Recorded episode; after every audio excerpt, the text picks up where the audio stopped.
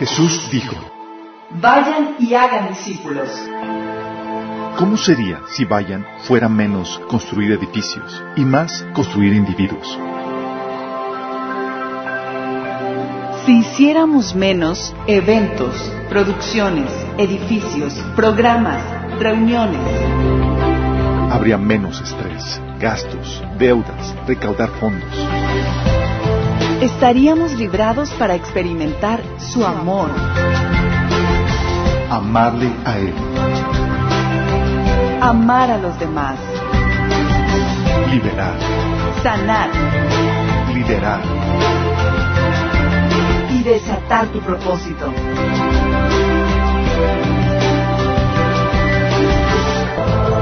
Esto es discipulado. Esto es la iglesia.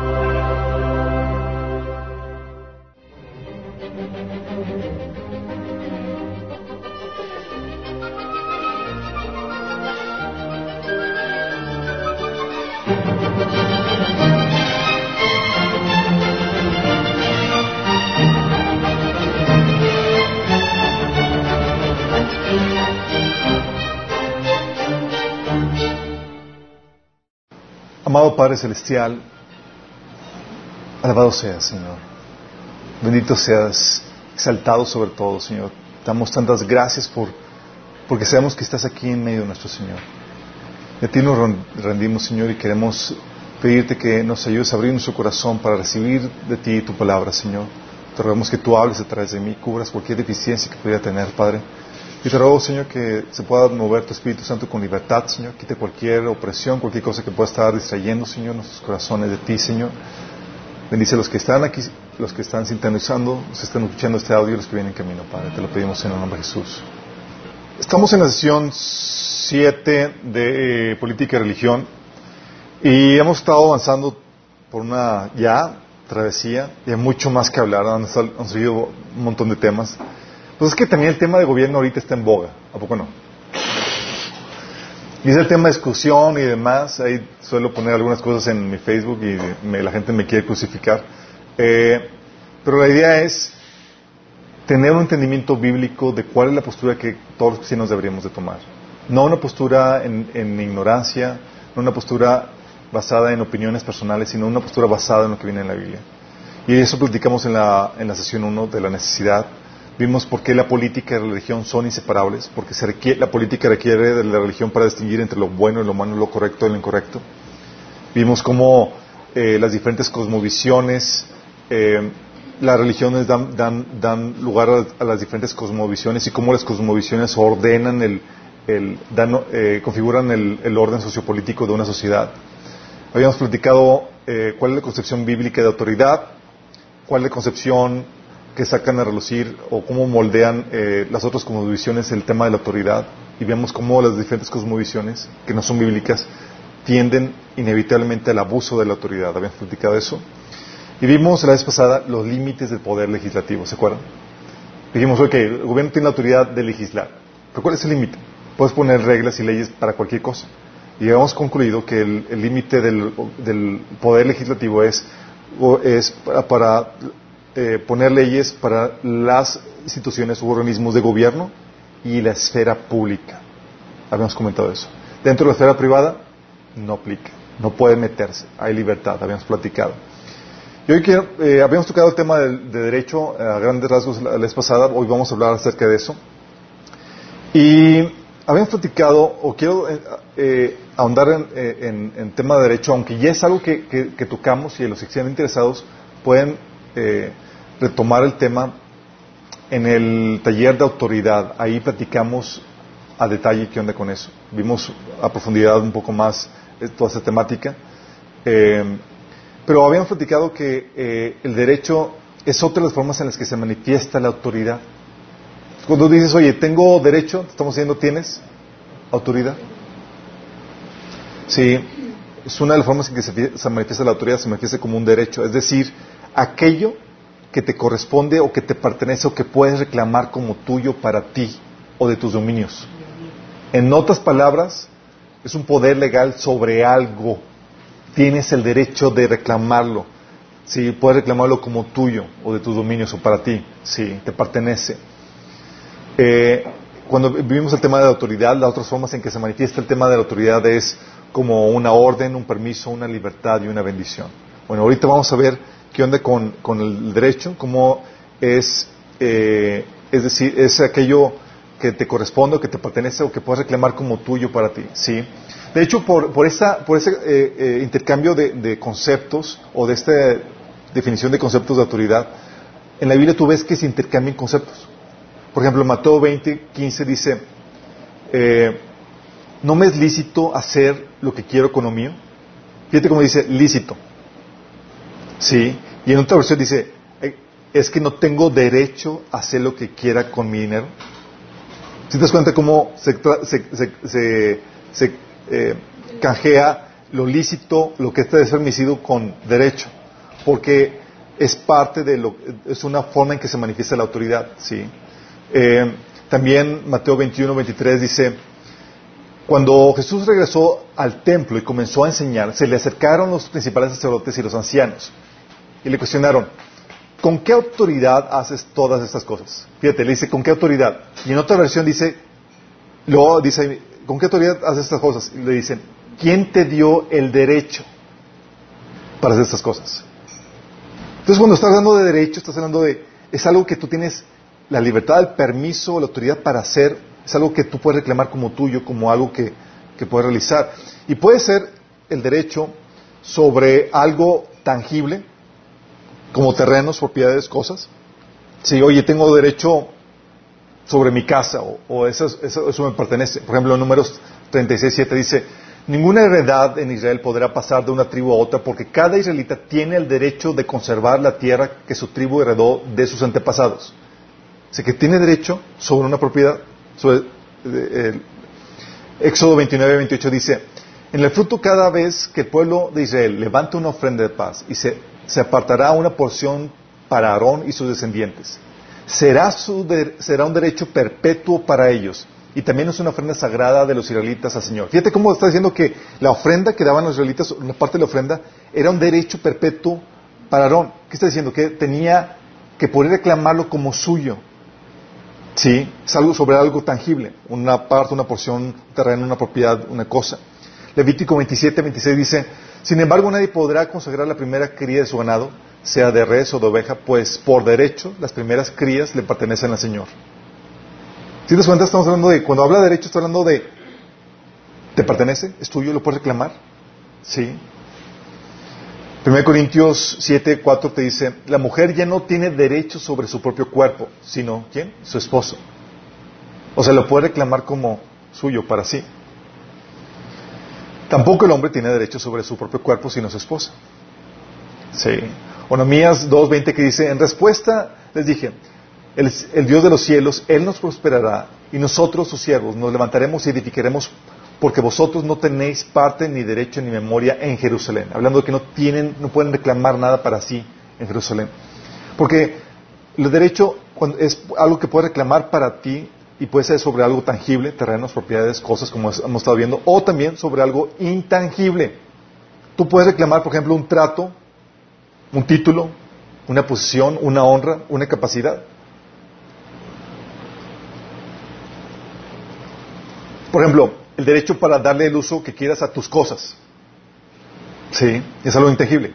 Tú tienes tus cosas, son tuyas, sí, pero el derecho para hacer lo que quieras con ellas es otra cosa. Mateo 20, 15, por ejemplo, dice, ¿Es que no tengo derecho a hacer lo que yo quiera con mi dinero? ¿O te dan envidia de que yo soy generoso? Si te das cuenta, es derecho sobre algo intangible, ¿sí? sobre el cómo hacer uso de algo. Romanos 9:21 dice, ¿no tiene derecho el alfarero de hacer lo mismo, del mismo barro, unas vasijas para usos especiales y otras para fines ordinarios? O sea, derecho para hacer lo que quieras con tus cosas. O, derecho a recibir cierto trato. Como viene Génesis, Génesis 31:15 dice, él ha reducido nuestros derechos a los mismos que tienen las mujeres extranjeras. Y después de habernos vendido, derrochó el dinero que tú le pagaste por nosotras. O sea, el trato que me dice, el trato que yo me merezco lo redujo al de las mujeres extranjeras. Está hablando aquí, es, el derecho a recibir un trato o, eh, o una, sí, el trato de una persona. También el derecho, por ejemplo, a redimir algo que la Biblia menciona. Ruth 4.4 dice, si vas a redimir el terreno, hazlo pero si no vas a redimirlo, házmelo saber para que yo lo sepa, porque ninguno, ningún otro tiene el derecho de, de redimirlo sino tú, y después de ti yo tengo ese derecho. Yo lo redimo, le contestó. Fíjate, el derecho a redimir, a reclamar una función, un, algo que eh, es, es, también considerado como un derecho. O el derecho eh, de tal o cual forma. Por ejemplo, Romanos 9:22 dice, aunque Dios tiene el derecho de mostrar, digo, el derecho a reaccionar de tal o cual forma, dice Romanos 9:22. Aunque Dios tiene el derecho de mostrar su enojo y su poder, él, nos, él es muy paciente con aquellos que son objeto de su enojo, los que están destinados para destrucción. Fíjate lo que dice. Dice que Dios tiene derecho a mostrar su enojo. O sea, que es justo, que es propicio, es correcto. ¿Sí? ¿Nunca te ha pasado que estás en una discusión y dices, oye, pero ¿por qué, ¿con qué derecho te enojas? ¿Por qué estás así? así? ¿O por qué me tratas así? ¿Por qué? Porque hay, hay reacciones las cuales no tienes derecho a, mostrar, porque no están de forma correcta. ¿sí? Aquí Dios está diciendo, Dios tiene el derecho para mostrar su enojo, pero no lo está haciendo. ¿Sí? O el derecho a tener ciertos privilegios. Apocalipsis 3:21 dice, al que salga vencedor, le daré el derecho de sentarse conmigo en mi trono. Fíjate, es un derecho. Como también yo vencí me senté en mi Padre con su trono. O sea, te da el derecho, te da ese privilegio, ¿sí? Apocalipsis 22, 14 dice, bienaventurados los que lavan sus ropas para tener el dere derecho al árbol de la vida y para entrar en las puertas de la ciudad. O sea, no cualquiera va a tener el privilegio de, probar del árbol de la vida, ni siquiera entrar a las puertas de la, de la nueva ciudad Jerusalén. Porque este es un derecho que se manifiesta sobre algo intangible, es el, el privilegio de, ¿sí? O también el derecho a ocupar cierta posesión. Deuteronomio 21, del 16 al 17 dice, en el día que quisiera heredar a sus hijos lo que tuviere, no podrá dar el derecho de primogenitura al hijo de la amada con preferencia al hijo de la aborrecida, que es el primogénito. O sea, eso es la posición de primogénito. Y él tiene privilegios y él tiene derechos. Más bien reconocerá a este como el primogénito y le dará una doble porción de sus posesiones. Ese hijo es el primer fruto de su vigor y a él le pertenece el derecho de primogenitura. ¿Sí? O Salmo 89, 27 que dice, yo le daré los derechos de primogenitura, la primacía sobre los reyes de la tierra, hablando del Mesías. O número 16, 3 que dice, todos se unieron contra Moisés y Aarón y le dijeron, ustedes han ido demasiado lejos. El Señor santificó a la, a la comunidad entera de Israel y Él está con nosotros. ¿Qué derecho tienen ustedes para actuar como si fueran superiores al resto del pueblo del Señor? ¿Sí te das cuenta? Está hablando aquí un derecho a ocupar una función por encima de otras cosas. ¿Sí? Eso se puede manifestar, así es una forma en que se puede manifestar el derecho. O también el derecho a realizar cierta función o servicio. Número 25.13 dice, por medio de lo cual, por medio del cual doy a él y a sus descendientes el derecho perpetuo al sacerdocio. O sea, no cualquiera lo puede, lo puede ejercer. Es un derecho a, que, desarrollar o a ejercitar un, una función. Dice, pues, en su celo por mí, su Dios, Él purificó al pueblo de Israel y los hizo justos ante mí. O Mateo 21, 23, que dice, cuando Jesús regresó al templo y comenzó a enseñar, se le acercaron los principales sacerdotes y los ancianos. ¿Con qué autoridad haces estas cosas? Le reclamaron. ¿Quién te dio el derecho? El derecho a que a realizar alguna función. ¿Sí? Por ejemplo, también el derecho a formar parte de, de, de, de alguna asociación o de un grupo. Por ejemplo, de la familia de Dios. Juan 1.12 dice, más de cuantos le recibieron, a los que creen en su nombre, les dio el derecho de ser hijos de Dios. Es un derecho, es un derecho que se te puede otorgar, el formar parte de un grupo. O recibir, por ejemplo, alguna herencia. Número 27, 11 dice, y su padre no tu, y si su padre no tuviera hermanos, daréis su herencia a su pariente más cercano de su linaje. Y de este será, y para los hijos de Israel, este será por estatuto de derecho, como Jehová mandó a Moisés. O sea, recibir una herencia de acuerdo al derecho. es lo que sucede. Oye, cuando muere alguien y muere intestado, es a quién le corresponde por derecho la, la herencia. Sí, recibir una herencia. Entonces puede ser sobre, los derechos pueden ser sobre cosas tangibles o sobre cosas intangibles. Habíamos comentado que los derechos pueden ser negativos, ¿se acuerdan? Cuando obligan a una inacción. Es decir, oye, el derecho, yo tengo un derecho en mi propiedad, eso te da a ti, te obliga a que no la toques, o que no la, o que no abuses de ella, o que no la dañes. Es el derecho a una inacción, o no le hagas nada. Sí. De hecho, por ejemplo, la vida, la propiedad y la libertad, que la Biblia enseña en Éxodo 20, eh, 15 y Levíticos 19. O los derechos positivos, que obliguen a una acción. ¿Cómo qué derechos obligan a una acción? ¿A qué se les ocurre? Un derecho, que, un derecho que te obligue a una acción. A una acción. Es el derecho positivo. El derecho negativo te obliga a una inacción. No toques. O sea, yo no puedo entrar a tu casa. Yo no puedo dañar. Sí, es una inacción. Sí. ¿Y el derecho que te obliga a una acción? es mi cosa. Por ejemplo, los esposos. ¿Los esposos qué? O sea, ahí ganas un derecho a hacer. Este, El derecho al estudio. Por ejemplo, ¿qué les parece el derecho de la esposa a ser mantenida, a vestido y a intimidad sexual? Obliga al esposo, obliga al esposo a una acción. ¿Estamos conscientes? Es como que tiene derecho al esposo, sí. ¿Y quién es el que, y esos derechos obligan a alguien más a que haga algo? ¿Sí? O el derecho del hijo, por ejemplo, de los hijos pequeños, a ser alimentados y cuidados. ¿Por quién? Por los padres. ¿Sí? Estás hablando de que es un derecho positivo que obliga a alguien más. ¿Sale? Entonces el derecho negativo es, no te metas conmigo, todo es mi derecho, es mi propiedad. ¿Sí? El otro es, te obligo. a es un derecho positivo. Hay derechos naturales, aquellos con los que naces y que obtienes en tu calidad humano. ¿Cómo qué derechos, chicos? El de, el de, el de comer. Derecho, respetar tu vida, por ejemplo. derecho de comer es un, es un derecho con el que naces. No. ¿Qué derecho es ese con, que- con el que naces? De vida. Digo, el, el derecho de bebé es un, es, eh, de los niños pequeños sí es un derecho, de el derecho a, a que lo a que lo mantengan, pero no de un adulto. Eh, el derecho, a ver, ¿cómo decían? ¿El derecho qué? El derecho a la vida, por ejemplo. Sí, el derecho a la de un bebé, por ejemplo, a la vida, es un derecho con el que nace. O sea, tú no puedes quitarle la vida a un bebé porque eh, nació con ese derecho. Le pertenece su vida, no se le puedes quitar. Sí. Eso viene en Levítico 20, del 1 al 2, el derecho del bebé- de un bebé a su vida. O el derecho del niño a ser alimentado por sus papás, los niños pequeños. Sí, pero una, si es un, una persona mayor, ¿tiene derecho a ser alimentado? No, se le quita el derecho. Eh, 2 Corintios eh, 12, 4, eh, 14 habla acerca del derecho del niño a ser alimentado por los padres. Eh, Gálatas 4, 1, 2 habla del derecho a la libertad una vez alcanzada, la mayoría de edad, por ejemplo. Es un derecho que tienes en tu calidad humana, derecho a la libertad. La puedes reclamar en cierto punto en tu vida. ¿Vamos? Entonces son derechos naturales, derechos con los que tú naces. ¿Pero todos los derechos son naturales? No. Hay otros que tú puedes adquirir, como cuáles? Derechos adquiridos. Derecho a un sueldo, el derecho a un sueldo entonces es un derecho natural, un derecho adquirido. Es un derecho adquirido, sí. Que decía 1 Timoteo 5, 18, los que trabajan merecen su salario. Entonces, si no trabajo, no mereces, no tengo derecho. ¿Tiene sentido?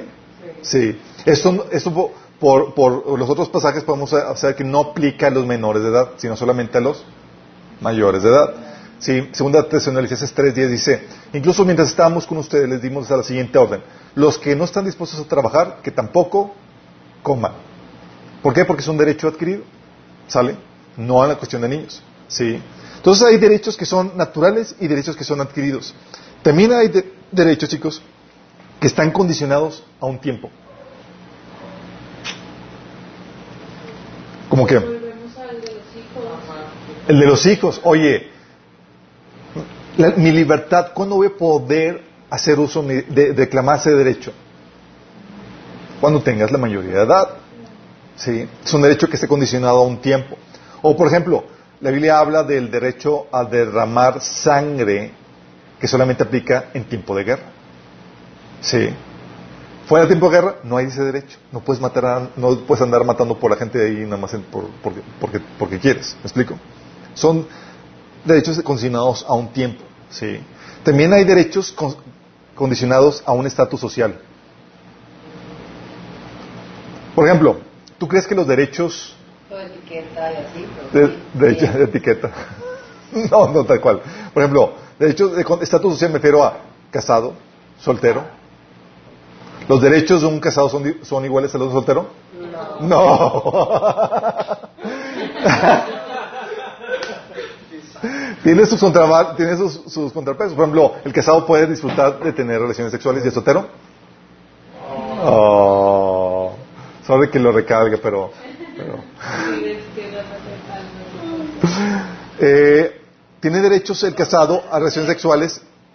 Los solteros no tienen derecho, bíblicamente, o sea, no tienen, aunque lo hagan, no tienen derecho, ¿sí?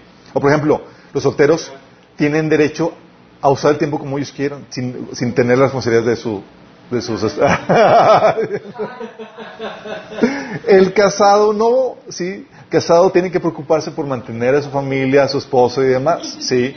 Hay derechos que están condicionados al estatus socia- social. Hay, por ejemplo, la Biblia menciona el derecho de los pobres, es un estatus social. Da- les, da, les da ciertas concesiones, ¿sí? O el derecho de los extranjeros, o el derecho de los ciudadanos, a ciertas concesiones que la Biblia enseña acerca de eso. Entonces hay derechos que están condicionados a tu estatus social. ¿Cuál es tu estatus social? Y te vamos a dar los derechos que te corresponden de acuerdo a tu estatus. ¿Va? Bueno, la importancia de estos derechos, chicos, es que es crucial. ¿Sabes por qué? ¿Quién sabe por qué? Son importantes porque tus derechos es lo que dispones para negociar y salir adelante en tu vida. Es todo lo que tienes. Tus derechos es lo único que tienes para negociar y salir adelante en tu vida. ¿Cómo crees que tú negocias para poder salir adelante en tu vida? A ver, mencióname. sobre con lo que sí puedes. Con lo que sí tienes, Con lo que es tuyo. lo que tienes autoridad. Por lo que tienes autoridad. ¿Y qué cosas son esas? Pues tu tiempo, ¿Tu tiempo? Ah, es tu derecho, es mi tiempo. ¿Sí? Pues tu tiempo, Tu tu dinero. libertad. Tu libertad, tu esfuerzo, son cosas que tú, oye, yo, mi esfuerzo, es mi derecho de saber a quién lo hago y para quién lo, eh, a quién, en qué lo utilizo. Es tu vida, tu propiedad, tu habilidad, tu conocimiento, tu libertad. Es lo único que tienes para, para negociar en esta vida y multiplicar. ¿Me explico? Por ejemplo, cuando tú vas a un trabajo, tú vas y lo haces, ¿sabes qué? Te voy a, voy a negociar contigo, te voy a dar mi habilidad y mi tiempo y mi sumisión en ciertas horas a cambio de una paga. Porque, ¿Con qué negociaste? Con tus derechos. ¿Sí me estoy explicando? Es una, un, un trueque ahí, ¿sí? Eh, y eso es, lo que, es, lo- es todo lo que tienes, por eso es importante los derechos, porque si tú, si te quitan los derechos, te quita aquello con lo que tú puedes negociar o salir en- adelante en esta vida. ¿Me explico? Y eso nos lleva al principio de voluntariedad que rige la esfera privada, que lo hemos comentado a grandes rasgos la sesión pasada. Es algo que tú me preguntaste, Emily. ¿sí? En la esfera privada se rige bajo el principio de cesión de derechos voluntarios, voluntariamente. ¿A qué me refiero? A que nadie te quita tus derechos, tú, los- tú los cedes voluntariamente. De hecho, es con tus derechos que tú negocias para obtener algo a cambio. Te cedo mi derecho, pero eh. Y lo hago voluntariamente. Nadie me obliga. Sí. Por ejemplo, cedo mi trabajo voluntariamente para alguien durante algunas horas del día para obtener algo que yo quiero. ¿Qué quiero? Una paga. ¿Pero con qué negociaste? Con tu trabajo. Es, tu- es tuyo. Tú dices a quién se lo das, cómo lo das y demás. Pero tú negociaste con eso. ¿Me explico? Es algo tuyo. O por ejemplo, y fue algo voluntario, nadie te obligó. ¿Qué ¿Cómo sería si te obligaron? ¿Sería? Violación de derechos sería esclavitud, sería vi- violación de derechos. Por ejemplo, o me sujeto a las reglas de tal o cual organización o asociación en tal horario y en tal lugar para obtener algo que yo quiero. ¿Qué quiero? La membresía. ¿Que ¿Me interesa formar parte de ese grupo? Ah, pues me tengo que someter a las reglas que ese grupo impone. ¿A alguien me obliga a someterme, obliga a formar parte de la asociación, a someterme a esas reglas? No. ¿Qué- ¿Por qué lo hago? Lo hago voluntariamente porque quiero algo a cambio. ¿Qué quieres? La membresía. ¿Tiene sentido? Sí. O cedo mi voluntad para someterme a las condiciones de servicio porque quiero algo a cambio. ¿Qué quieres? El servicio. Por ejemplo, cuando das a, las aplicaciones y le bajas y le pones acepto términos y condiciones. Tú estás o sea, ellos te dicen, te vamos a dar esto, pero tienes que darnos acceso a esto, esto y esto y eto. Y si vamos a dar toda tu vida. Ah, pero bueno, con tal de, de obtener eso. Y tú cedes. Porque ¿alguien te obligó? No. ¿Lo haces qué? Voluntariamente con tal de recibir algo a cambio. Porque lo que tienes para negociar en esta vida, ¿qué son? Son tus derechos. ¿Estás entendiendo? Por ejemplo, también lo sucede cuando te casas. Por ejemplo, cedes tu libertad y, te- y estás dispuesto a someterte voluntariamente porque quieres un esposo, un matrimonio. Nadie te obligó a, casarte. Tú voluntariamente decidiste meterte a, ese- a esa relación. ¿Sí? O, opera bajo el principio de voluntariedad. ¿Sí? O cedo mi voluntad, eh, mi propiedad, cedo mi propiedad voluntariamente para obtener algo a cambio. ¿Cuándo, ¿cuándo cedes tu, tu propiedad para obtener algo a cambio? Cuando la rentas, cuando la vendes. Sí. Estás diciendo, ¿sabes que esto es mío? Mi propiedad, es mi derecho. Te la vendo. Te la cedo, pero estás obteniendo algo a cambio. Porque lo único que tienes en esta vida para salir adelante, aparte de Dios en tu vida, son tus derechos. ¿Me explico? Por eso antes, sí. Eh, por eso también la gente, bajo en la esfera privada, es todo eso voluntario, es como opera la esfera, privada. Me obligo contractualmente, por ejemplo, por ejemplo, los, que están en el negocio se obligan contractualmente de forma voluntaria para obtener algo que ellos quieran. Un negocio, una propiedad, una ganancia, etcétera. Si nadie los obliga, es un convenio entre particulares de forma, de forma libre. ¿sí? O, por ejemplo, voluntariamente contraigo las responsabilidades, ciertas responsabilidades para obtener lo que yo quiero. Por ejemplo, relaciones sexuales. Quiero practicarlas, voy a tener que contraer las responsabilidades que eso conlleva. ¿sí? Adquiere responsabilidades voluntariamente, por ejemplo, también cuando adquieres responsab- responsabilidades de forma libre, cuando voluntariamente decides embarazarte. Sí. Y adquiriste una responsabilidad. Nadie te obligó a embarazarte. Lo hiciste voluntariamente. Sí. Y al menos que algo, al menos que te regalen algo. Si tú quieres disfrutar de algo en esta vida, tienes que pagar. ¿Y con qué pagas? Con tus derechos.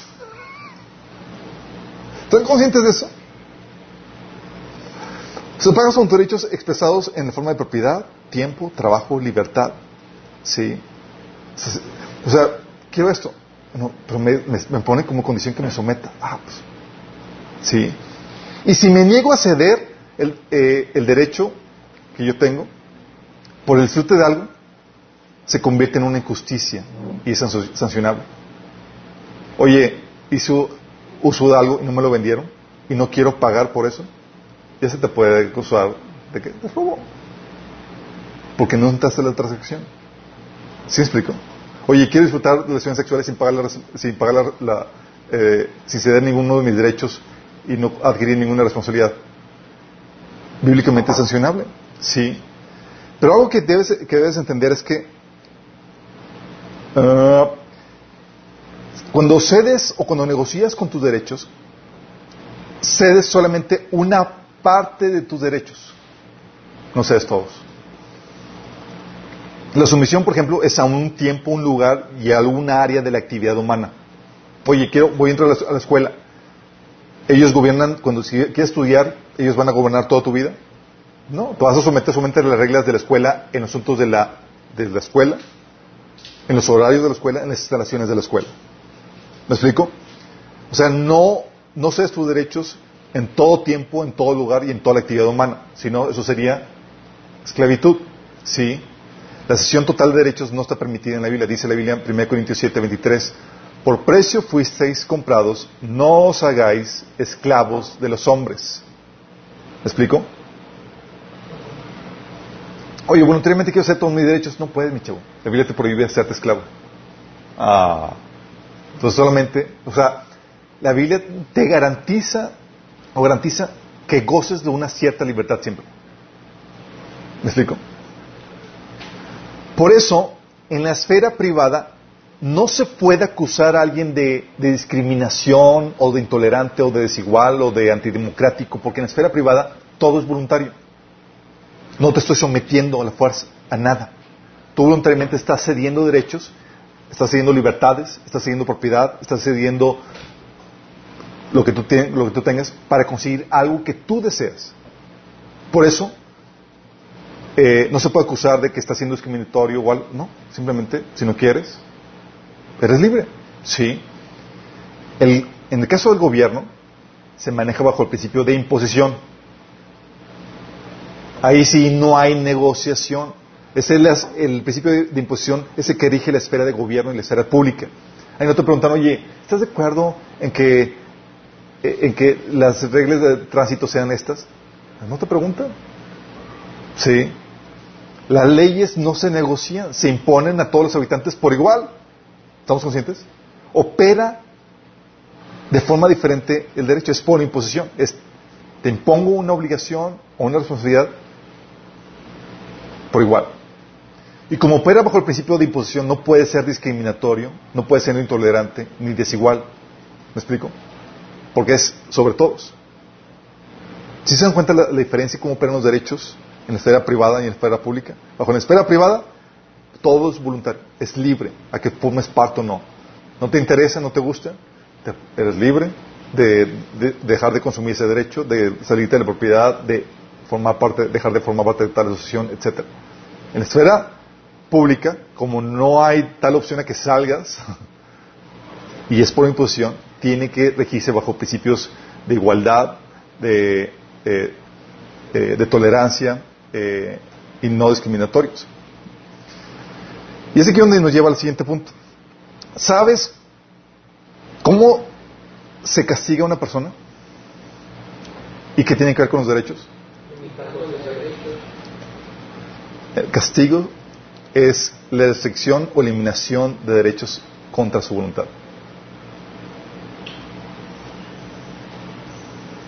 Sí, menciona, vimos varias formas de castigo. Por ejemplo, la imposición de una de, de obligaciones a cumplir. O sea, lo que están castigando ahí es tu derecho a libertad. O sea, yo quiero ir, no, tienes aquí esta obligación que tienes que cumplir. O multas, imponen un castigo sobre tu propiedad privada. Ese dinero tuyo, ahora me lo das, es una multa, ¿sí? O un castigo físico, tenías derecho a tu integridad física y te la quitamos, ¿sí? O el trabajo forzado, que también es una forma de castigo, es, una- es un castigo sobre tu derecho a libertad. O la confiscación de bienes, que es un castigo sobre tu propiedad. O el destierro, castigo sobre tu libertad. O la humillación pública. La humillación pública, humillación pública, ¿qué castiga? ¿Qué parte? Tu, tu reputación. ¿Y tu reputación es un derecho tuyo?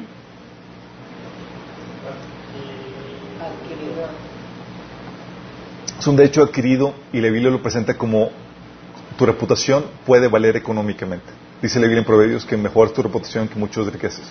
O sea, puede tener un peso económico, por eso se sanciona. ¿Por eso qué? Se sanciona. Sí, en el sentido de que puedes... eh, se sanciona si alguien daña, te difama, puedes pedir compensaciones, de acuerdo a la Biblia. Ah, exactamente, sí. O restri- restricción de libertad, sí, eh, en prisión, está en libertad, o tu pena de muerte, tu derecho de- sobre la vida. La Biblia menciona que si alguien va a castigar, si, si va a recibir un castigo, van a afectar tus derechos. Por otro lado, si te quieren recompensar, ¿qué van a hacer? Darte más derechos. Van a darte más derechos. ¿Te acuerdas? Siervo bueno y fiel. Sobre poco fuiste fiel. Sobre mucho te pondré, te voy a dar más. De hecho, ¿qué es lo que solamente haces cuando, cuando quieres, eh, cuando alguien celebra un cumpleaños? Le, rega- le haces un regalo. ¿Y qué es un regalo? Le estoy dando el derecho sobre algo. Le estás dando el derecho sobre algo que no era suyo. Tú le recompensas a alguien dando derechos. Oye, te compré un carro, te doy el derecho sobre esto que antes no era tuyo. Lo puedo reclamar como tuyo.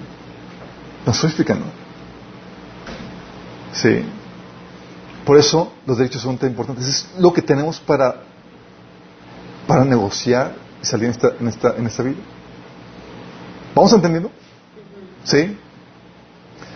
Bueno, lo emocionante de los derechos, chicos, no solamente es que son base importante para poder negociar y salir adelante en la vida, lo que tenemos para negociar, tu vida, tu tiempo, tus habilidades, tu conocimiento, lo que te pertenece, sino que los derechos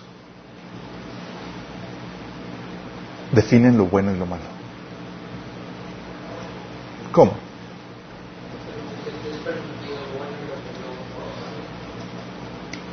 Ah, Está aquí la revelación. Ok, déjame explicarte. Los derechos son de crucial importancia porque nos da la configuración para definir lo bueno y lo malo, lo correcto de lo incorrecto.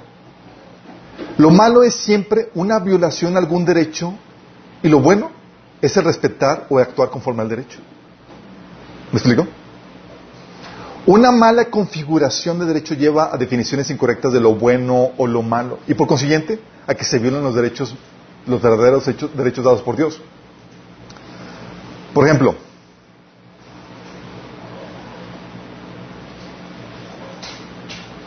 y eso nos lleva a, a ver, por ejemplo, Adán, ¿tenía el derecho a comer fruto prohibido, chicos? No. ¿Y qué le convenció la serpiente a hacer? ¿A que sí tenía el derecho a hacerlo? ¿Sí te das cuenta? O sea, violó los límites de la autoridad o la libertad que Dios le había dado. Violó un derecho. No le era permitido tomar eso porque no era, no era suyo. Sí. O por ejemplo, cuando Caín tenía, eh, por ejemplo, Caín tenía el derecho de matar a Abel. No, no tenía. Abel tenía derecho a su vida y Caín se la quitó. ¿Vamos entendiendo? Los fariseos, por ejemplo, tenían el derecho a callar a los apóstoles. No, los apóstoles tenían, al contrario, el derecho a la libertad de expresión, pero los líderes judíos se les querían quitar. Por ejemplo, la reina Jezabel, ¿se acuerdan cuando la reina Jezabel y su esposo le quitaron eh, eh, el viñedo a Nabot? Y mataron a Nabot y le quitaron el viñedo. Sí, tenían el derecho a quitarle la vida y el viñedo a Nabot porque eran reyes. No, sino que Nabot tenía su derecho a la a su propiedad. De hecho, chicos, el pecado también se podría definir como una violación a algún derecho. ¿Estás entendiendo? Estás pecado. O si fallar al blanco, la versión tradicional. Bueno, también es violar algún derecho. ¿Vamos entendiendo? Es, oye, tu propiedad, que el mandamiento no robar. Y si te lo robo, estoy violando tu derecho. No matar, te quito la vida, estoy violando tu derecho. Todo pecado es una violación a un derecho. Y toda justicia es actuar conforme al derecho. ¿Vamos entendiendo? Ok, vamos, vamos a dar el siguiente salto. ¿Están listos? no, chicos, van a salir bien aquí, bien, bien hachas. Ok, bueno, como en toda esta vida, en toda la creación, todo se puede corromper. ¿Sale? Si algo existe fuera de Dios, todo se puede corromper y todo está normado para que no se desvíe y para que no, se, ah, no caigan abusos. Bueno, el enemigo tiene dos estrategias para que por medio de lo- de los derechos establece su reino de las tinieblas en esa tierra. Primera estrategia, redefinir los derechos para volver lo malo bueno y lo, y lo bueno malo. Sí. Estoy viendo a ver si están poniendo atención, chicos. Y lo bueno malo. Redefiniendo los derechos, chicos. Por ejemplo, sabemos que, que Caín no tenía el derecho a matar a Abel. ¿Va? Ok. Pero, ¿qué si enseñamos que Caín sí tenía el derecho a quitar la vida a Abel? ¿Qué hago? Si lo enseñamos y comenzamos a la gente, convertiríamos en lo malo en algo bueno. ¿Estás entendiendo? Si cambio el derecho, cambio la definición de lo bueno y lo malo. Por ejemplo, ¿qué tal si pudiéramos enseñar que los apóstoles no tenían derecho a la libertad de expresión? Podríamos convertir la libertad de expresión, que es algo bueno, en algo malo. ¿Estás entendiendo? Entonces yo puedo cambiar la definición de lo bueno y lo malo al redefinir los derechos. ¿Estás consciente de esto? Y ahorita, ¿quiénes, ¿quiénes son los que de- redefinen lo- los derechos? El gobierno está redefiniendo los derechos. Así que al redefinir los derechos, el pecado se vuelve, se puede volver en un derecho. Y lo bueno, y lo bueno en una violación al derecho. ¿Estás consciente? Entonces por eso, oye, cuando dicen que las personas del mismo, sabemos que bíblicamente matrimonio del mismo género no es un derecho, está mal. Pero ¿qué tal si digo, sabes qué? Es un derecho. Las personas del mismo sexo tienen derecho a casarse. ¿Qué estoy haciendo? Estoy redefiniendo lo bueno lo malo. Sí. Y así para cualquier cosa, chicos. Y están dando cosas, por ejemplo, la Biblia dice que, que el que no trabaje, que no coma. Pero ¿qué tal si? Es que todos tienen derecho a un ingreso básico. ¿Qué estoy haciendo? Estoy redefiniendo lo bueno. O sea, estoy diciendo, es que puedes organizar tranquilamente. Estoy, o sea, estoy cambiando la moralidad. ¿Sí estoy explicándome? Que es lo que está haciendo el humanista. ¿Qué es lo que está haciendo el humanista? ¿Qué es lo que está haciendo el enemigo otra vez? Acuérdense que detrás de las diferentes cosmovisiones operan entes espirituales. Detrás de la cosmovisión cristiana opera el Espíritu Santo y detrás de la cosmovisión humanista y demás operan entes demoníacas. Por ejemplo, algo que también está comentando hoy en día es que eh, un niño pequeño tiene el, derecho a cambiar de sexo sin autorización de sus papás. O sea, de ser algo malo, dices que es un derecho. Y si tú se lo impides, que es algo bueno que se lo impidas, como papá, es algo malo. ¿Sí te das cuenta cómo está cambiando? Sí, o por ejemplo, algo que salió en, la, eh, una noticia hace unas, unos meses, de que están considerando que llevar a los niños a la iglesia o transmitirles tu fe y tus valores es una violación a los derechos de los niños. O sea, lo bueno. Lo bueno lo vende como malo. ¿Cómo lo están haciendo? Están diciendo, eh chicos, vamos a cambiar las reglas de la moralidad, no simplemente vamos a cambiar o vamos a establecer derechos donde no existen y vamos a establecer los verdaderos derechos como violaciones a los derechos. Sí, porque oye, tú como papá tienes el derecho a inculcar tu fe y, tu- y- enseñarles, educarles, sí, tienes todo el derecho. Pero desaparecemos ese- derecho. Sí, ¿Sí eh, sí estás entendiendo? Por eso ah, ponemos, se impone el derecho, derechos y el gobierno empieza a poner que tiene el derecho a tomar tu propiedad, por ejemplo. Sí. Nombrando arbitrariamente crímenes como eh, eh, eh, más serios, como ahorita los que está sucediendo con lo del SAT. O, por ejemplo, algo como está sucediendo en Estados Unidos, que las iglesias quieren proponer que las iglesias no tengan derecho a discriminar a gente por su orientación sexual o conducta sexual. O sea, quieres reclutar a alguien para que sea staff de tu, de tu iglesia, no te es prohibido discriminar a gente por su orientación sexual o su, o su, o- o su conducta sexua- sexual, Aunque sea una esfera privada. aunque sea una esfera privada. Que no Sí. ¿Qué, hacen? Te quitan derecho y te lo vuelven ilegal. Sí, están cambiando la moralidad. Sí, o te están diciendo que no puedes, eh, no tienes derecho a imponer normas de conducta en tu asociación, pues estás discrimina- discriminando. Sí.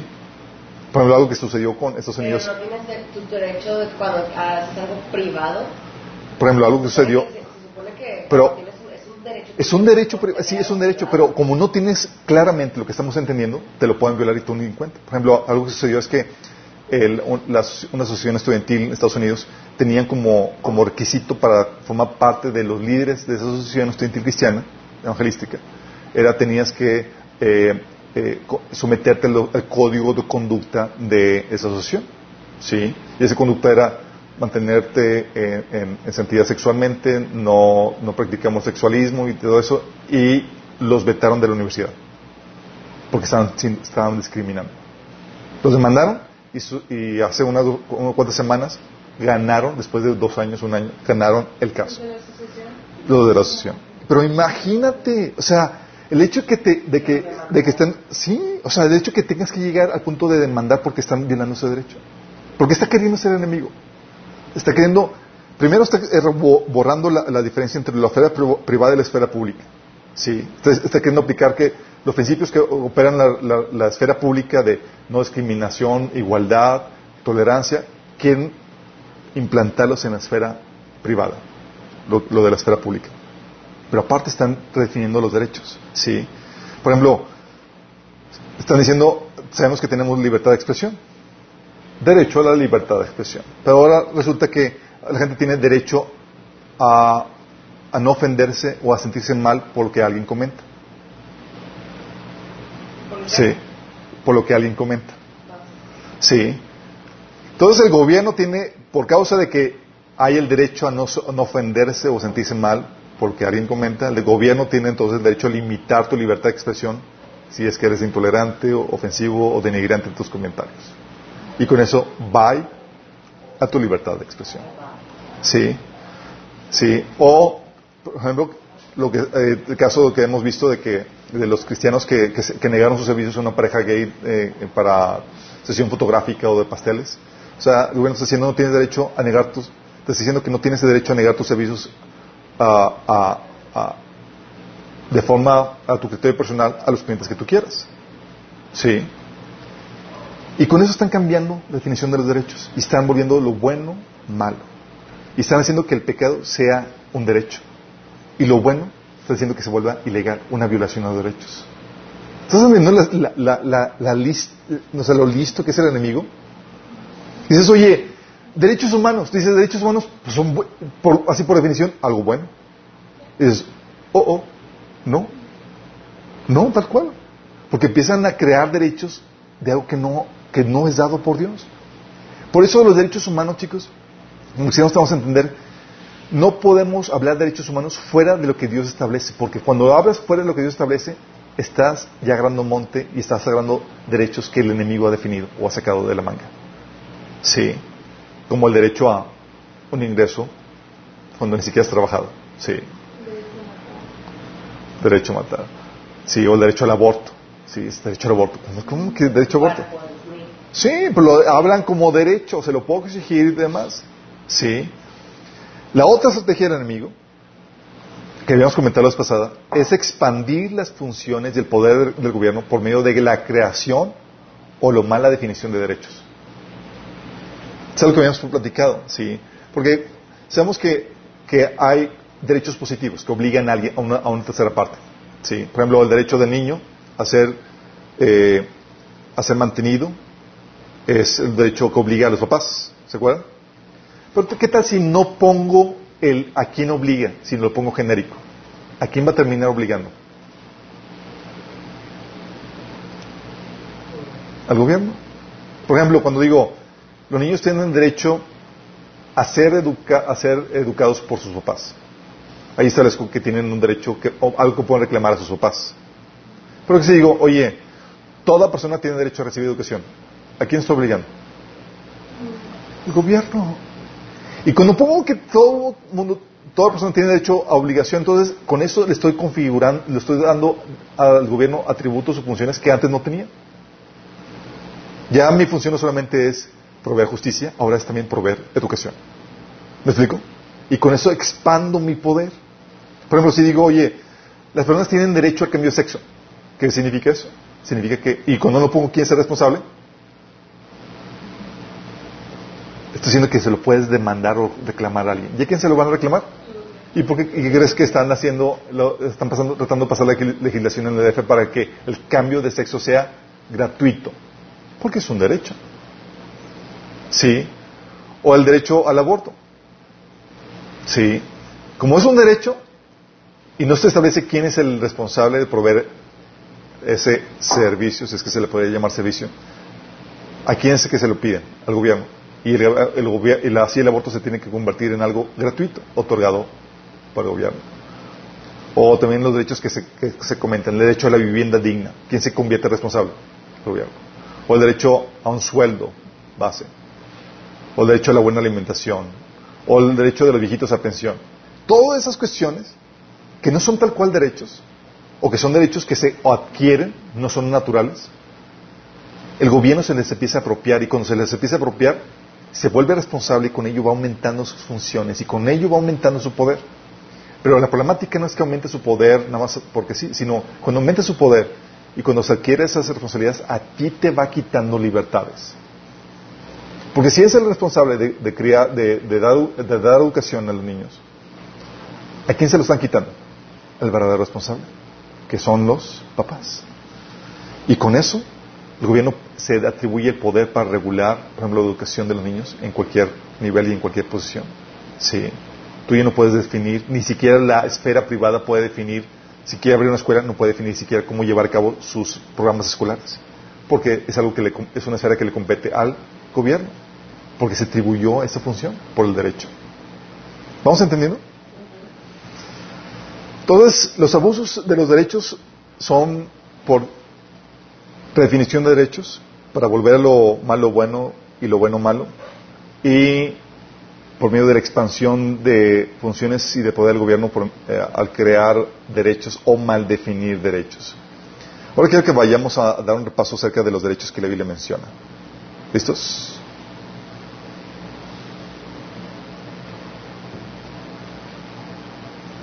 Ups, esto me lo salté.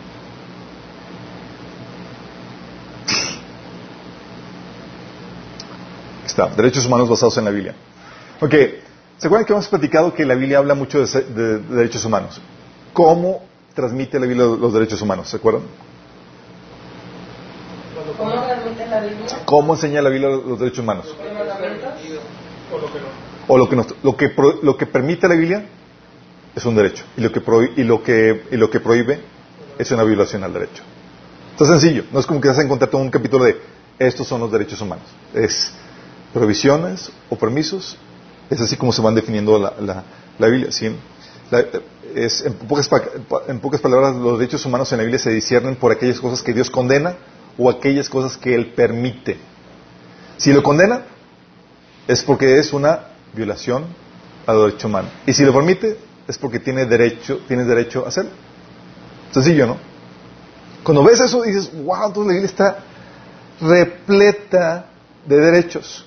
Es la que define qué, qué puedes reclamar como tuyo y qué no. Sí, qué es una violación o derecho no. Sí. Eh, obviamente entendiendo al derecho, y ya como lo hemos platicado, que son prácticamente aquellas cosas sobre, las cuales tienes autoridad, autoridad de hacer, de recibir, etcétera. Sí, son autoridades básicas. Ya hemos platicado varios derechos que la Biblia menciona. La Biblia menciona, chicos, el derecho básico es el derecho a la vida. La Biblia es el que lo define. Lo define y lo sanciona de, de diferentes formas. Sí, la Biblia, por ejemplo, el- eh, prohíbe el homicidio. No, hay, hay versiones que dice la Biblia, no matarás, en Éxodo 20:13. La versión correcta, chicos, es no cometerás asesinato o homicidio. ¿Saben cuál es la diferencia?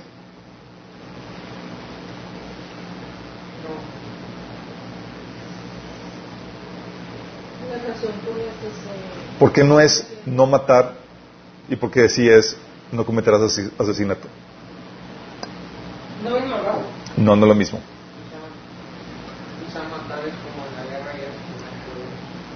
Asesinato es un quitar la vida es quitar la vida a una persona contra derecho.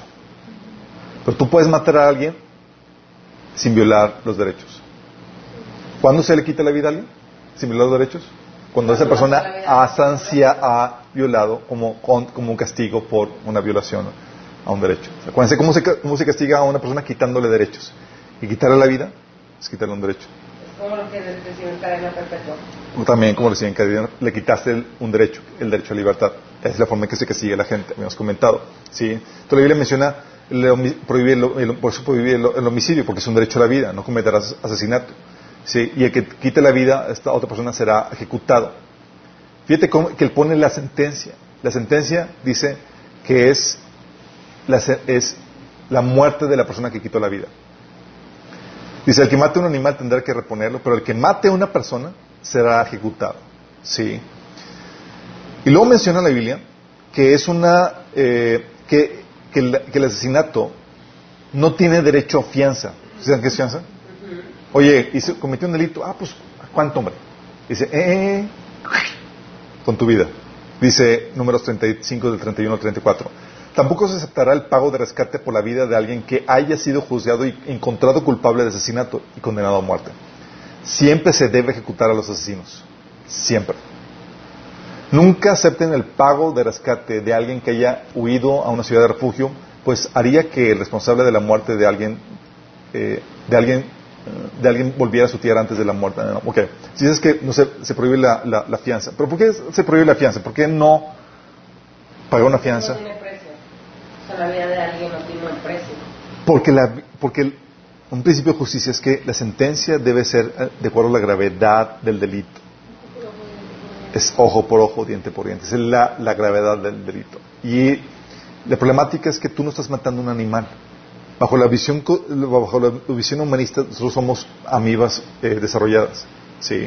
Pero la bajo la visión bíblica, tú y yo tenemos un valor singular sobre todos los otros seres en esta creación. Porque somos hechos a qué? A imagen y semejanza de Dios. Sí. Y eso por violar esa dignidad que Dios le ha dado al ser humano, merece una condena tal cual, así de grave. Sí.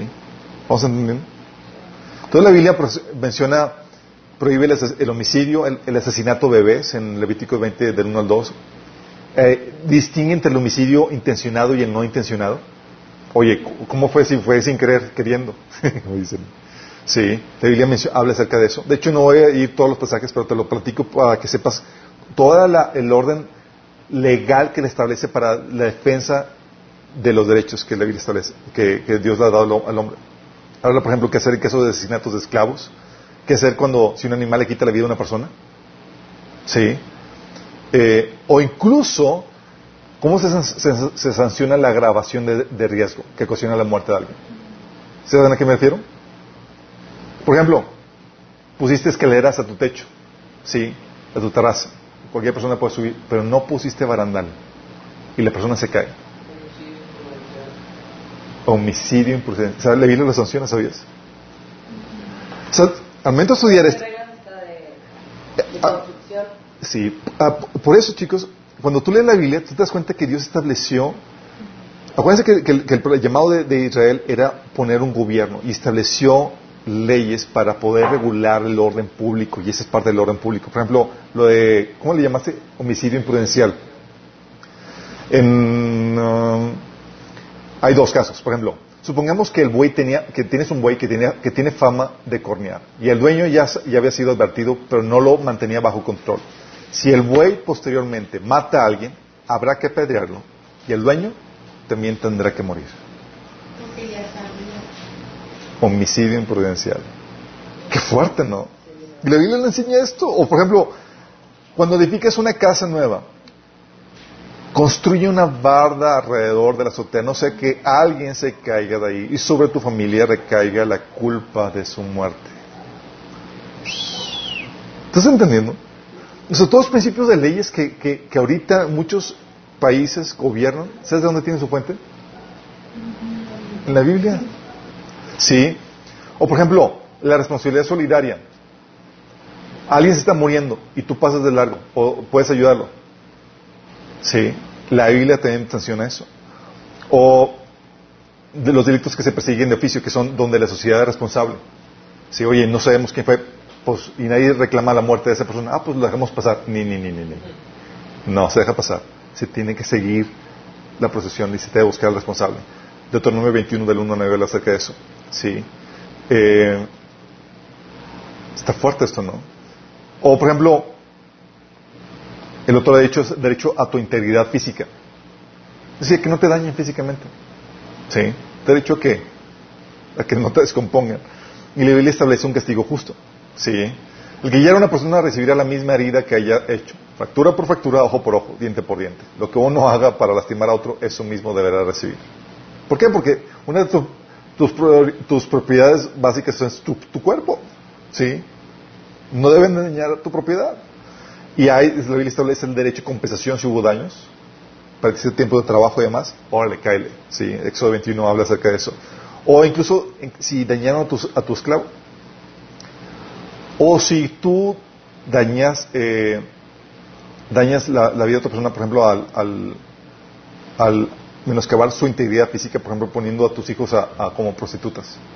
Sí, la Biblia sanciona eso. O en caso de violaciones, la violación es una, es una, es una, eh, está violando tu derecho a tu integridad física. ¿Qué se hace en esos casos? Sí. Eh, o incluso, ¿qué se hace en caso de seducciones sexuales? Oye, me sedujo el, el tipo. Seducción. Sí. ¿Qué se hace cuando la persona se acostó contigo? Pues ya hubo un... Eh, af- afectó ya tu integridad física. Sí. Y no eres virgen, seguramente puedes quedar embarazada, estigma social y demás, cómo se, cómo se resuelve esas cuestiones. La Biblia enseña qué hacer en caso, en caso de esto. O derecho a, ser protegido en caso de una amenaza. Alguien amenaza mi integridad física. Tengo el derecho a que me proteja. La Biblia lo establece. Número 235. E incluso, ¿cuál es la sentencia? Tú- Incluso la Biblia establece la sentencia en base a la parte dañada. Oye, si me dañaron un ojo o un diente, sí, etcétera. La Biblia establece el rango de, de- de- sentencia de acuerdo a la parte del cuerpo que te hayan dañado. Muy de acuerdo a lo que manejamos hoy cuando se indemniza a una, a persona, ¿no? Laboralmente eso. ¿Dónde crees que vienen todos esos principios? Tenían la Biblia, chicos. Por favor. O derecho a la propiedad privada. ¿Cómo sabes que hay ese derecho? La prohibición al robo y a la estafa. No robes, Éxodo 20, 15 o Levítico 19, 11. No se engañen ni se estafen unos a otros, que es una especie de robo, pero más sofisticada. Levítico 19, 11. Sí. O no emplees medidas falsas cuando midas la longitud de peso o la capacidad. Tus balanzas y pesas deben ser exactas. Levítico 19. Habla cómo se maneja la propiedad de esclavos. El derecho a la restitución y penalización en caso de robo. O sea, no solamente te lo deben de pagar, te lo deben de pagar con con una, una multa. Sí, es el eh, con un extra que deben de pagarte. Es el 20% o el 25%. 20. Daños a la propiedad privada, cómo se deben de restituir. Sí, también la agravación de riesgo. Oye, hubo un daño. Se había, por ejemplo, el caso de que pone Éxodo 21:36, dice, sin embargo, si el güey tenía fama de cornear y su dueño no lo mantenía bajo control, el dueño tendrá que pagar una compensación total, un buey vivo por un buey muerto. Pero podrá quedarse con un animal muerto. Se queda con el muerto y darme uno nuevo. ¿Hay compensación? Sí. No será homicidio imprudencial, pero sí, oye, sabías, conocías, ya eres responsable por, por la grabación de riesgo que permitiste. Sí. O incluso la responsabilidad solidaria. E igual que la persona, oye, habíamos comentado en el caso de vida, si una persona está, necesita tu ayuda para, para, para ser sanada o para, para ser rescatada, tú eres responsable solidariamente. Lo mismo un animal, lo mismo, oye, encuentras algo que pertenece a otra, a otra persona, eres solidario. Sí, dice Éxodo 23 de 4 a 5.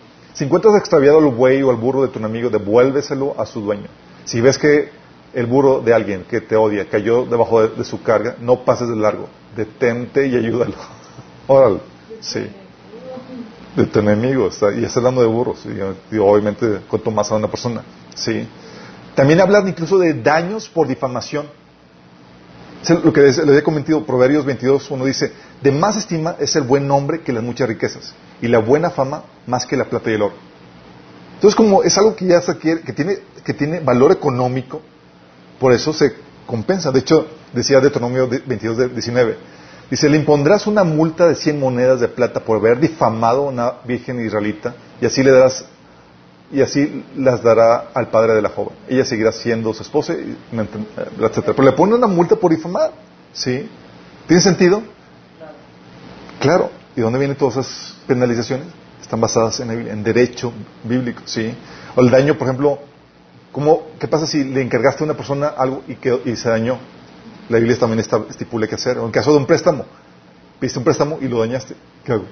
La Biblia establece que. O en caso de alquiler, que se maneja diferente. O incluso el manejo de garantía en caso de préstamo, cómo se debe manejar. O personas responsables, bajo de las que tú eres responsable, hicieron un daño. ¿A quién le tienen que pagar? ¿A tienen que, ¿Quién tiene que pagar? La Biblia establece al esposo o al padre como responsable de que tiene que pagar. Sí. O hay propiedades en conflicto, cómo se resuelve y cómo se debe de resolver. Sí. Leyes para herencia, etcétera. Todo eso viene en la Biblia, chicos. ¿Se imaginan? Están ahí los versículos si quieren echarles un vistazo. También la Biblia maneja el derecho a aportación de armas y defensa personal, chicos. ¿Se imaginan? ok. Porque me... ok, derecho a, la a- aportación de armas y defensa personal. Éxodo 22 del 2 al 3 dice, si se sorprende a un ladrón en el acto de forzar la entrada a una casa y durante el enfrentamiento se le mata a golpes, la persona que mató al ladrón no es culpable de asesinato. Sí, pero si sucede a la luz del día, el que mató al ladrón sí es culpable de asesinato. O sea, hay con- considera- ah. Sí. Dice, falta, falta así, cinco minutos para la, cinco minutos para la noche.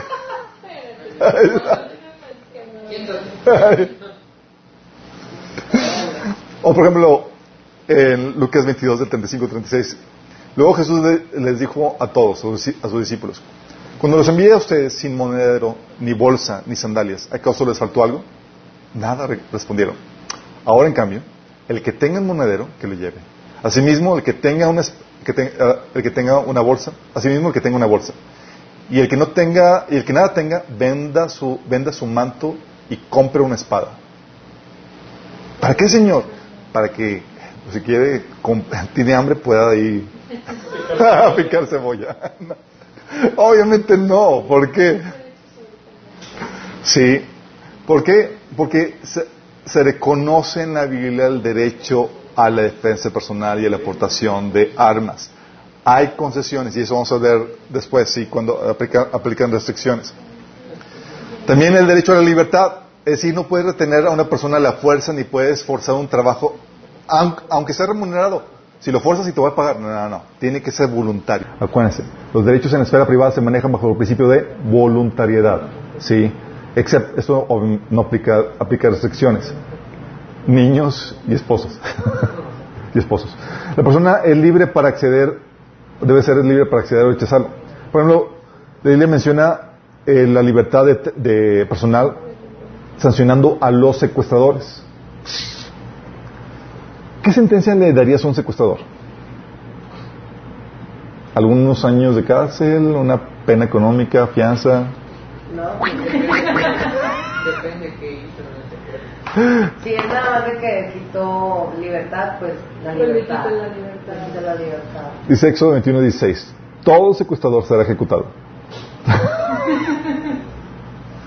Pues es que eso es... ¿Sabes que, eh, ¿sabes que en, la, en la- en la Biblia, en el Antiguo Testamento, los costos de gobierno eran muy económicos porque prácticamente no había cárcel? Entonces no tenían que mantener a un montón de gente.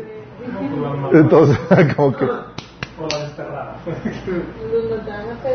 Pero bueno, había, una, había un castigo para el secuestrador, sí.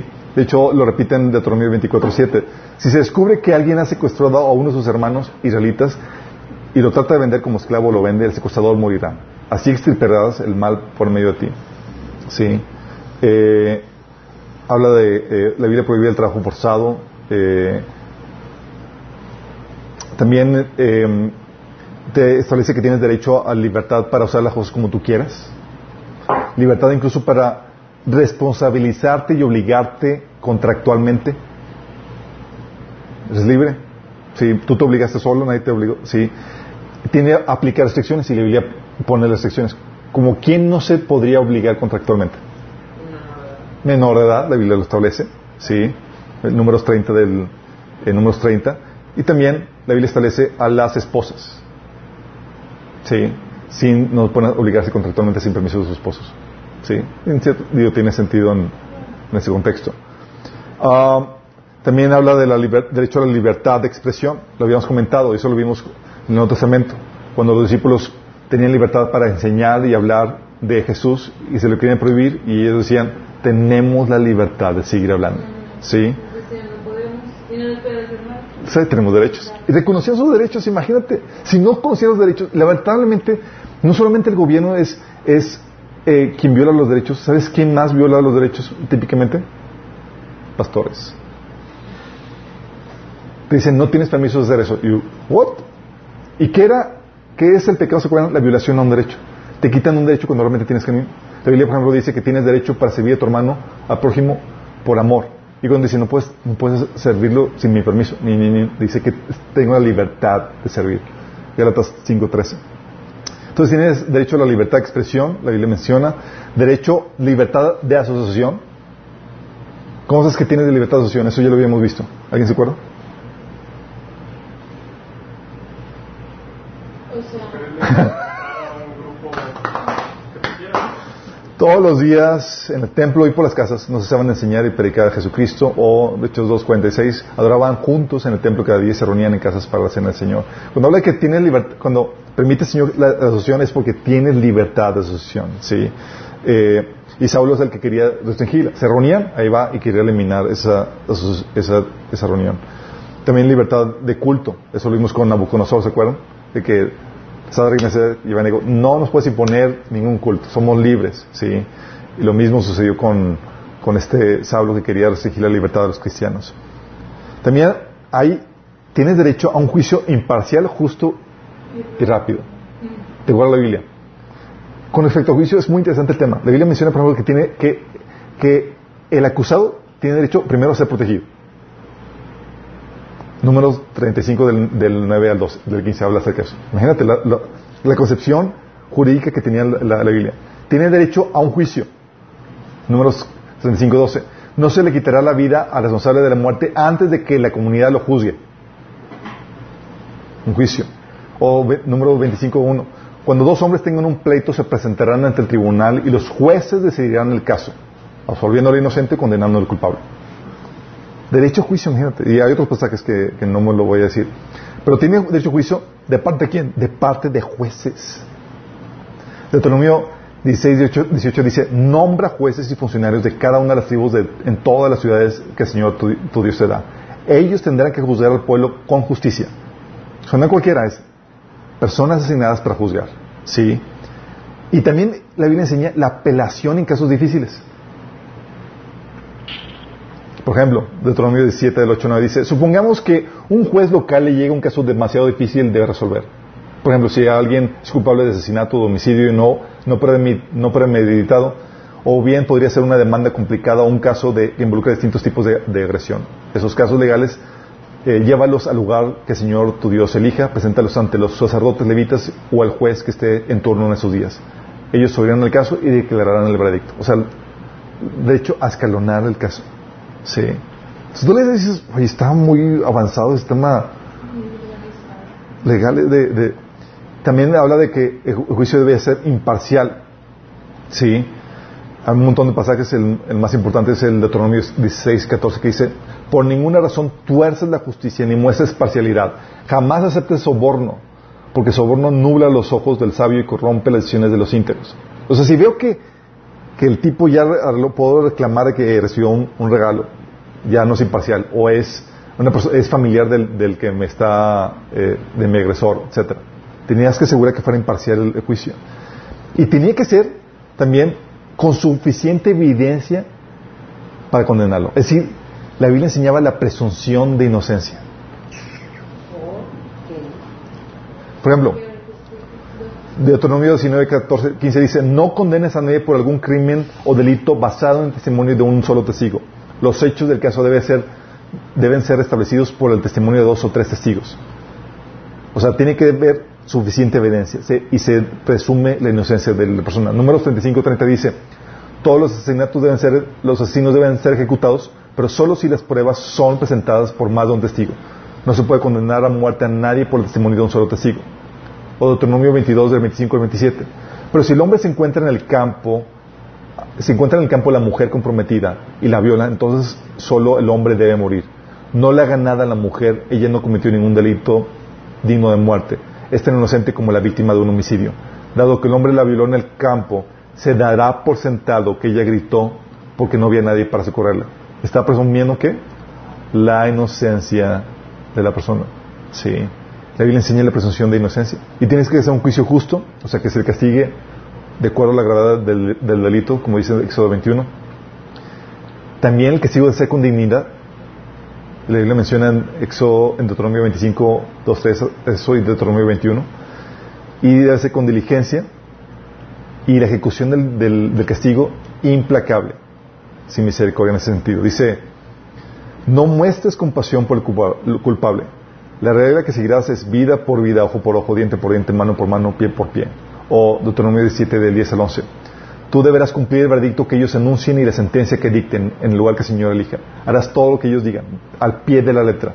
Después que hayan interpretado la ley y declarado el veredicto, tendrás que ejecutar la sentencia que imponga en su totalidad. No le hagas ninguna modificación. Tómalo. Eh, y menciona otros casos, otros casos como el castigo, eh, solo se castiga al responsable, no a sus familiares. El castigo, también hay castigo por desacato. ¿Saben qué es desacato? ¿No? ¿Desacato? Faltar respeto a la autoridad, sí, o por no seguir el veredicto del juez que, que dictó sentencia. Y también hay castigo por perjurio. ¿Saben qué es perjurio?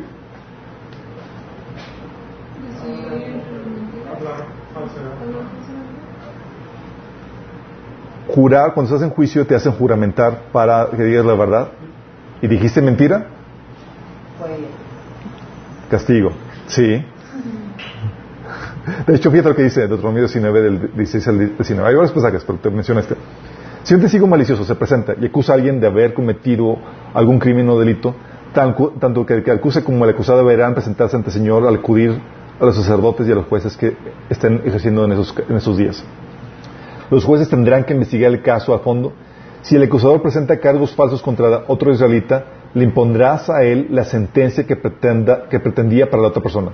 O sea, lo estás acusando para que castigaran al otro tipo, o el castigo que tú querías es para ti. De ese modo limpiarás la maldad que hay en medio de ti. La Biblia también establece, chicos, derecho a los padres, a la honra, a la crianza de sus hijos y a transmitirles la fe, a la sumisión de sus hijos y a la disciplina de sus hijos. Establece el derecho de los trabajadores. ¿A qué? A su salario, a recibir la paga. También el derecho al descanso. Derecho al descanso. El derecho al descanso era para todos, incluso animales, chicos. Y incluso la tierra. La tierra también descansaba. Sí, qué fuerte. También había derecho a los pobres. ¿Qué, qué, qué derecho creen que tenían los pobres en, en, la Biblia, en los tiempos bíblicos? Tenían derecho a recoger las obras o los rebuscos solamente recolectándolos con la mano. Sí, cuando llegue un tiempo de cosecha, no sigues hasta el último rincón de sus campos ni recojan todas las espigas que ahí, que ahí queden. No rebusquen hasta el último racimo de sus viñas, ni recojan las uvas que, se hayan caído. Déjenlas para los pobres y los extranjeros.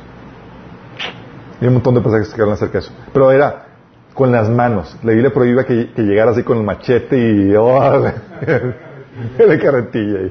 No, era a mano, sí. Eh, también aplicaba la Biblia eh, el, a los pobres el derecho para rescatar su propiedad, si es que le vendieron por caso de la pobreza, o el derecho a rescatar su persona, si es que ellos se vendieron. También tenían derecho a que no les cobraran intereses.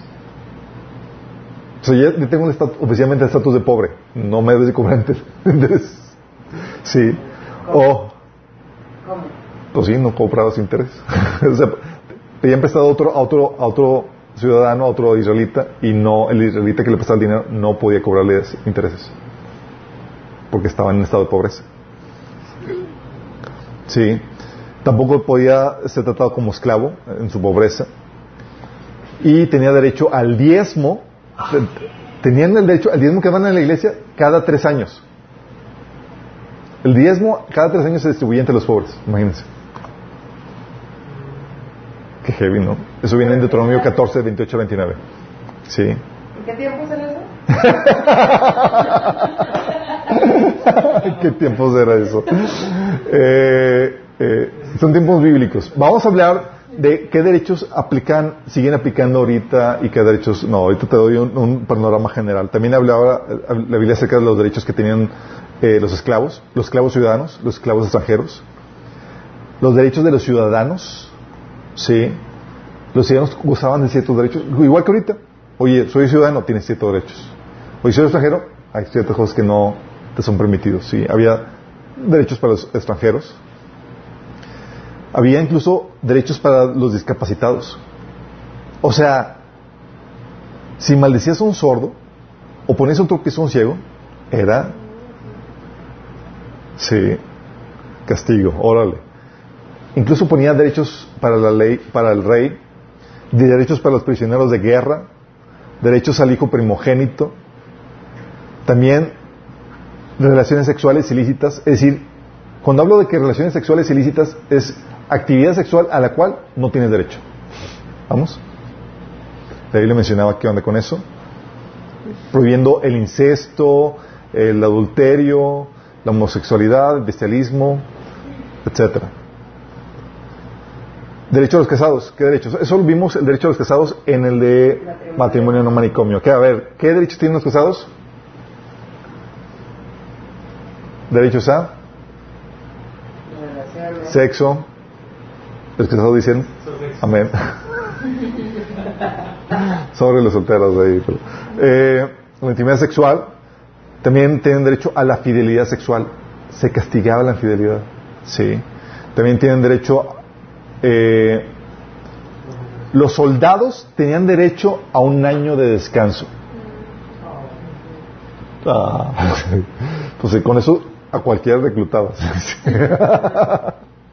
La esposa también tendría derecho a comida, vestido y relaciones sexuales. Y el divorcio, por ejemplo, tenía que ser oficializado. ¿sí?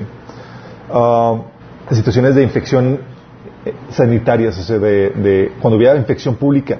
La Biblia, si tú tenías una infección que podía contagiar a más gente, tal vez que se te quitaban tu derecho de libertad y te, y te restringían te- te- de, por- contingencia. Así es. Oye, pero tengo derecho. No, no, no. Estás en una situación de infecciosa y te ponemos en cuarentena. Pero mi derecho de libertad. No, no, no. No, el derecho de libertad estás infeccioso. ¿Sale? La Biblia establecía eso, imagínate. Esas medidas. O incluso también regulaba la higiene pública. No en tu casa, en cuestión, en orden público. Sí.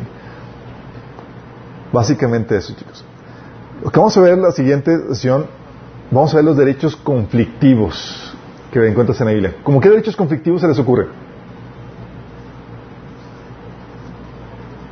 Por ejemplo, porque los veo así como que no, no está, no está fluyendo el ratón. Eh, la aparente contradicción entre ojo por ojo, diente por diente y pon la otra mejilla. O ¿tengo derecho a defenderme o no? sí. O, de hecho, eh, eh, la propiedad de esclavos permitida en el Antiguo Testamento, en el Antiguo Testamento y la provisión de esclavos como cristianos que tenemos. ¿Qué onda? Porque sí y ahora no, ¿qué onda? O la imposición de un culto y la provisión de otros cultos en el Antiguo Testamento y la libertad de culto en el Nuevo Testamento. O la libertad de expresión limitada en el Antiguo Testamento, por ejemplo. Si alguien te, te, hablaba o, o, eh, de, de cosas prohibidas en la Biblia era pena de muerte. La libertad de culto en el, en el Nuevo Testamento. Digo, la libertad de expresión en el Nuevo Testamento. O también el derecho a la integridad física y el derecho de los padres a disciplinar físicamente a sus hijos. ¿Sí? Todas cuestiones, pero conforme Dios esperamos verlo en la próxima sesión. Pero pronto te damos una idea de los derechos que la Biblia menciona. Cómo pueden, lo importante que son, porque Dios los defiende, los define, la importancia de que Dios lo defina. Pero no solamente eso, chicos. Eso te da una idea de por qué el cristianismo es peligroso para cualquier otro régimen. ¿Por qué?